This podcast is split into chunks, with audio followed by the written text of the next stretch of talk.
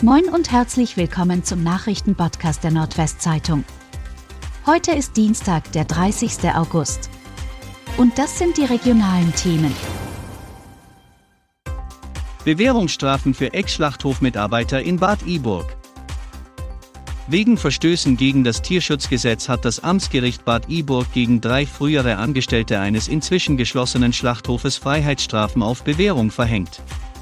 Der 46 Jahre alte frühere Geschäftsführer wurde am Montag zu einer Bewährungsstrafe von zwei Jahren verurteilt, seine 33 und 35 Jahre alten früheren Mitarbeiter zu neun Monaten. Außerdem müssen die drei Männer insgesamt 6.500 Euro an den Tierschutzverein Osnabrück zahlen. Anwälte und Staatsanwaltschaft erklärten, auf Rechtsmittel zu verzichten. Damit ist das Urteil rechtskräftig. Die Angeklagten hatten die Verstöße in der Verhandlung eingeräumt und auch ihre Reue bekundet. Maskenverweigerer schlagen Männer in Bremen brutal zusammen. Nach einem Angriff auf zwei Männer in Bremen ermittelt die Polizei wegen gefährlicher Körperverletzung. Außerdem würden Zeugen gesucht, teilte die Polizei am Montag mit. Unbekannte hatten den Angaben zufolge aus einer Gruppe heraus in der Nacht zum Sonntag an einer Straßenbahnhaltestelle im Stadtteil Walle zwei Männer im Alter von 26 und 28 Jahren angegriffen. Der 26-Jährige erlitt Schläge und Tritte gegen den Oberkörper und den Kopf.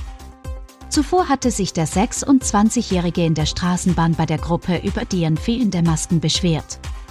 Einer der mutmaßlichen Täter hatte nach Polizeiangaben rotblondes Haar und trug eine kurze, graue Hose und ein weiß-schwarz kariertes T-Shirt.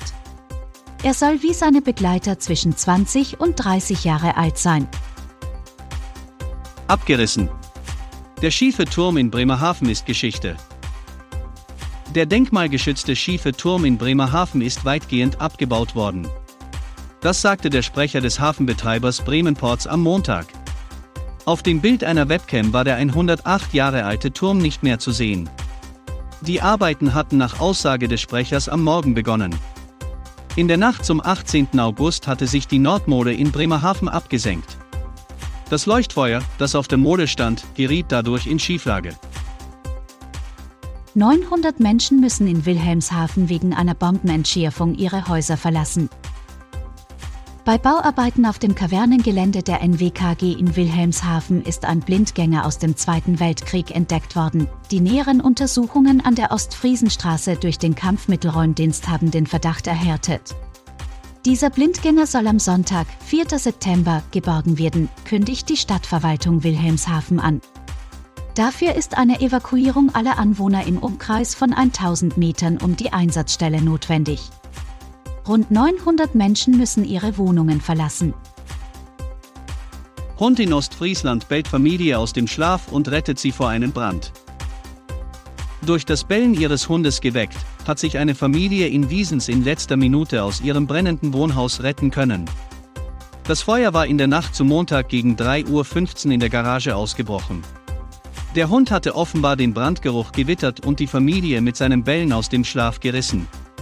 Als die Feuerwehren Wiesens und Aurich eintrafen, hatten sich die Bewohner und Tiere bereits ins Freie gerettet. Und das waren die regionalen Themen des Tages.